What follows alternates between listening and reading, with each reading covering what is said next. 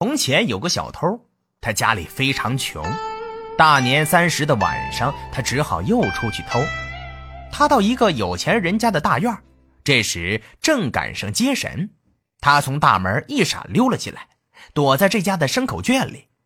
没想这一切都叫老头看见了。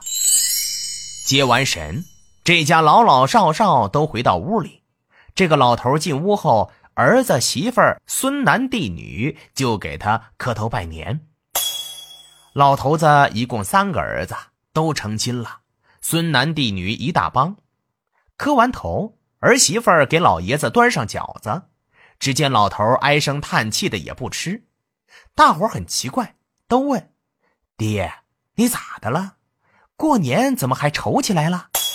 老头说：“哎，这是老话了。”我也没和你们说过，你大哥小时候让我给人了。看来这个现世的他成家之后过得挺不好，回来了没脸进屋了。三个儿子一听还有大哥，连忙问：“爹，大哥在哪儿？让他进来呗。”老头说：“他家过不去年了，没脸进屋，猫牲口圈里了。”这三个儿子一听大哥回来了，猫牲口圈了，都来到牲口圈，拉着这个做贼的喊大哥。有的说：“大哥，你看你回家了，咋还不进屋呢？”有的说：“咱家现在过得这么好，你家缺什么就来拿呗，一家人谁和谁呀？”这些话把这个做贼的说的蒙头转向，吓得直哆嗦，心想：“我咋成了他们的大哥呀？”没办法，就硬着头皮和这老头的三个儿子回到了上屋。三个儿子说：“大哥，这是爹，要不是刚才爹看见你了，我们还不知道你回来了呢。”老头说：“我对不起你呀，从小把你给出去了，你弟弟们都挺憨厚的。你家缺啥，明天早晨你尽管拿。”这三个儿子也说：“大哥。”你家缺什么，尽管拿吧。这个做贼的没办法，稀里糊涂的跪下给老头子磕了头，叫了爹。然后大家坐下来，一边吃饺子一边唠。在唠中，大家才知道，这个大哥家确实太穷，老婆和孩子正等着他拿回东西去过年呢。第二天早晨，老头家的三个儿子套上一辆大马车，米、面、猪肉、粉条子装了满满一车。他送回家，做贼的媳妇儿和孩子正在家哭呢，以为他出去叫人抓住了。不一会儿，听门口有大车停下，做贼的进了屋，对他媳妇儿说：“你说怪不怪？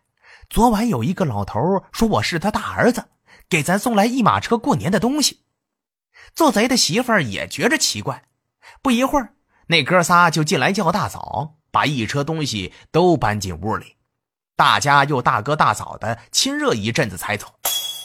从此啊，这个小偷就常在老头家出出进进，真像一家人一样。小偷也不用偷了，日子也过好了。有一天，老头对小偷说：“孩子，有我这口气，你来拿点啥，你弟弟们都说不出什么。等我死了就不行了。”趁我这口气在，家西边的那三亩地分给你，你好好侍弄过日子。我死后，你就别来抓挠人家了。这小偷也是心眼快的人，一听就明白是老头往外支他了，从此真也不来了。但他不忘老头的恩情，天天出去打鱼，把大鱼挑出来送到老头大门口的一个挂筐里，天天如此，从没间断。有一天，他又来给老头送鱼，摘下大筐，见里面有一个人头，就明白这是有人要暗害老头家，他就把这个死人头扔在了大河里。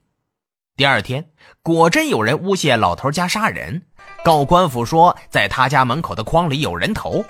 官府派人来到老头家门口，摘下挂筐一看，哪儿来什么人头？原来是一条。大火鲤鱼。